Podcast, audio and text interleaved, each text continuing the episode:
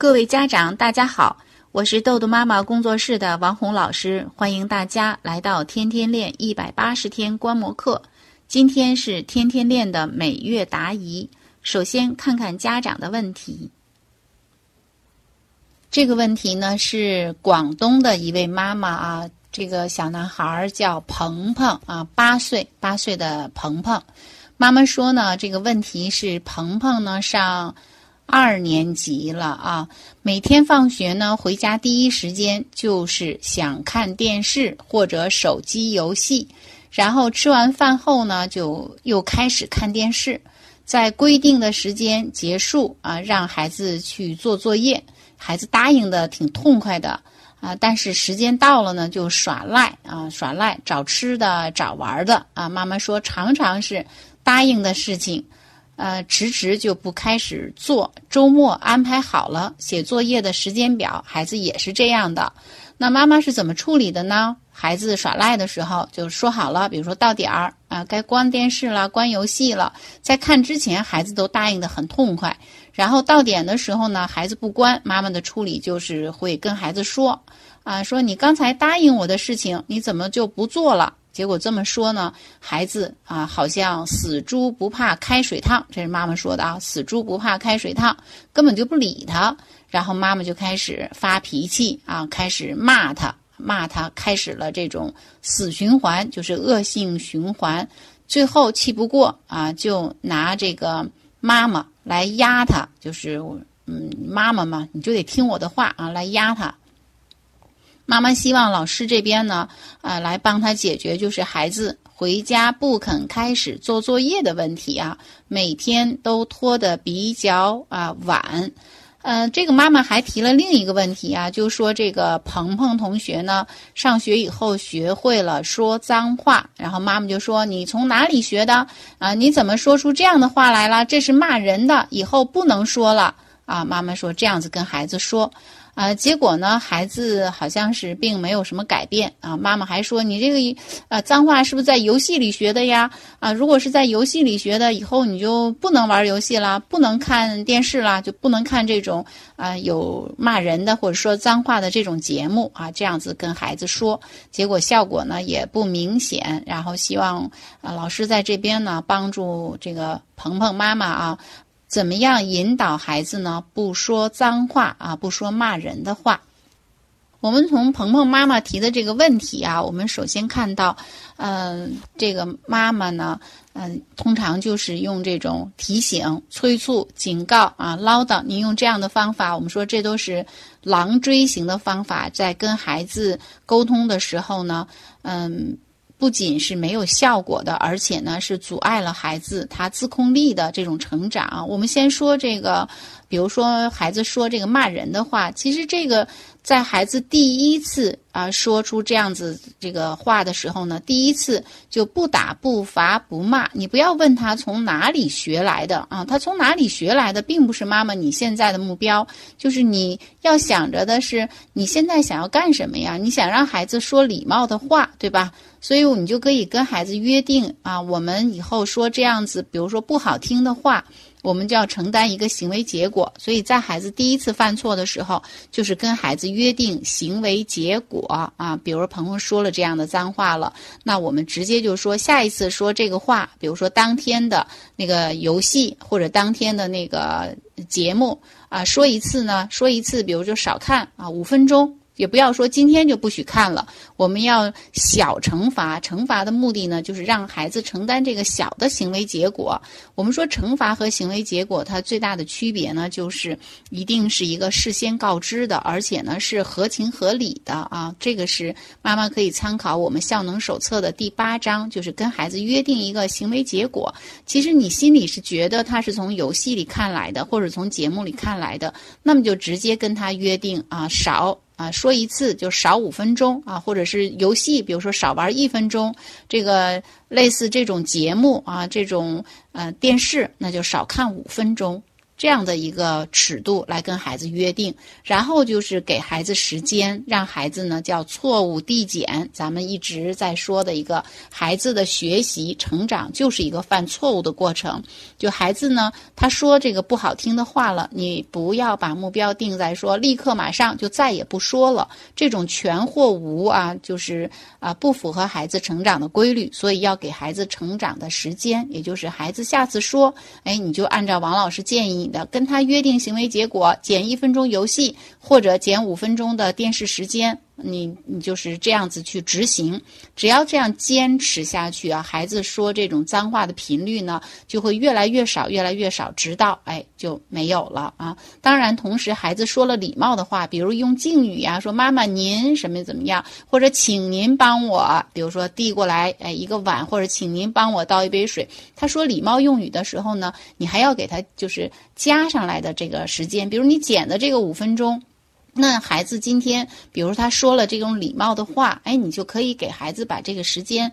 给他那个还给他。这样的话，就是让孩子更多的用好行为、说好的礼貌用语、说敬语来代替那些骂人的话了。这个是关于这个部分。那同样的，我们看看这个同学啊，这个小朋友，呃，他玩游戏这件事儿，就妈妈说答应的事情啊，不开始做，同样也是这样啊。你首先你这个手机和电视，你要立上一个规则啊，就是咱们说的三十原则啊，在我们的那个训练手册上。啊，我们有这个三十原则，就是啊，什么时候看啊，然后看多长时间。最重要的第三个是，就是到点不关怎么办？比如说孩子啊，答应好的说，呃，比如说七点钟啊，看到七点钟关电视，那你同时就要跟孩子约定了，因为你第一次发现他到点不关。就像他说这个骂人的话一样的，就第一次发现错误的时候呢，一定是不打不罚不骂，但是要跟孩子约定，下一次出现这种情况，哎怎么办？比如说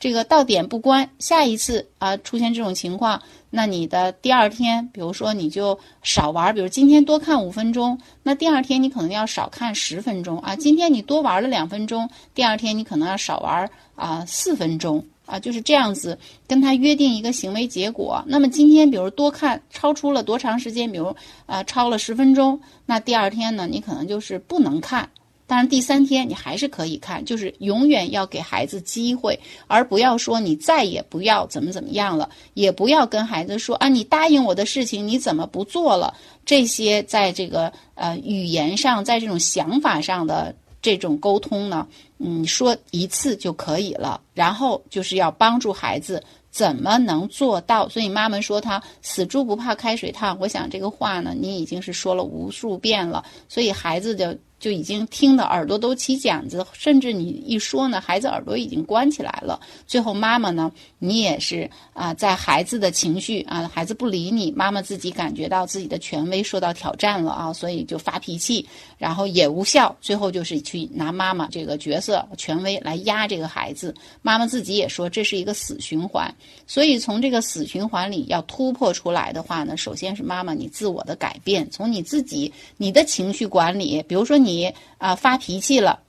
你骂孩子了，你可以做一个啊晴雨表，就是我们的训练手册，我们训练手册上有这样的晴雨表，或者你关注我们豆豆妈妈儿童时间管理的公众号啊，下载我们的五十个训练表格，把这个晴雨表打印出来。让你的孩子帮你在画正字儿，比如说每一天你生气了，哎，孩子给你画一个正字儿；你还发脾气了，也可以给你画。哎，但是你生气没发脾气，那你你看你这一天就是一个进步啊。所以你自己也允许自己呢，就是错误递减。你刚开始，比如说你一天可能发了，比如说啊两次脾气啊，这一周你发了八次脾气，哎，下一周你发了六次，再下一周你发了四次。这就是一个错误递减、进步递增的这样一个过程啊，就是妈妈对自我的训练，你自己要自我控制啊，就控制冲动，延迟满足。你特别想啊骂这个孩子，特别想说他的时候，哎，你能够管住自己的嘴啊，叫闭上嘴，迈开腿，一离二吸三凉水。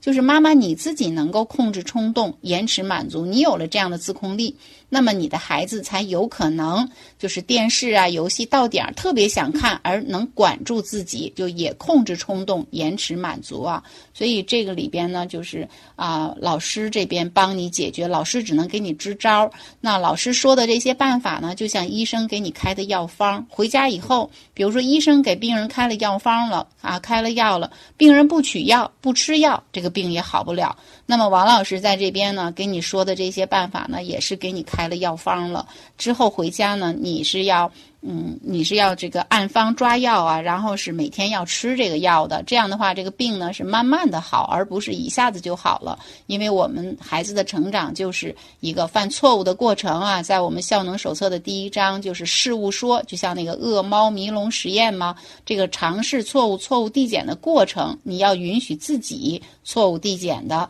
也要允许孩子错误递减的。所以跟这个鹏鹏嘛，把这个游戏的规则建立起来。所有现在。你备注里写的啊，但所有就是这些答应的事情，迟迟不开始做，那么你就要跟他说好了，怎么样啊能够做？比如说做了有什么样的外驱力？比如说他做了一项作业，哎，他获得了，比如说十分钟的作业，他八分钟做完了，哎，省了两分钟，这两分钟就可以啊送给他，当成他将来的游戏时间呀，或者电视时间。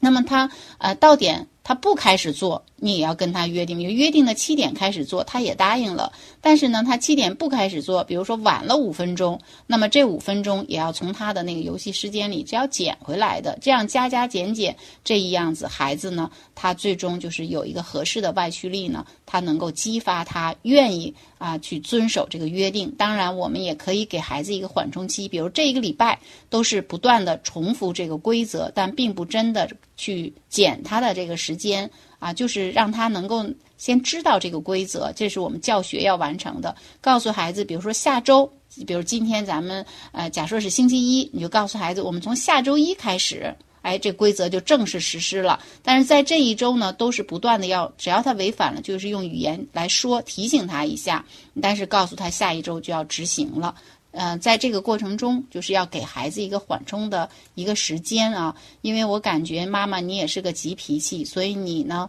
啊，先从自己的情绪管理开始，同步的让孩子的规则建立起来啊，同时妈妈。我不知道你是否跟着天天练了，跟着我们的天天练的观摩课啊，你一边听一边看是没有感觉的，就像你看球啊，你看球，你看到别人这个踢的这个球，哎，你觉得他动作做的不对，但是真的让你自己下场去踢这一脚球的时候，也是啊非常不容易的。所以妈妈，你光看着一名妈妈在做，你观摩啊，同时自己要练。比如说你们家就从游戏规则啊开始建立，从孩子。说开始写作业，然后这个比如说呃半小时开始写，结果呢实际是五十分钟开始写的，那么就从五十分钟到三十分钟，这个三变三维啊，在我们的啊训练手册三变三维训练法是在第二章的。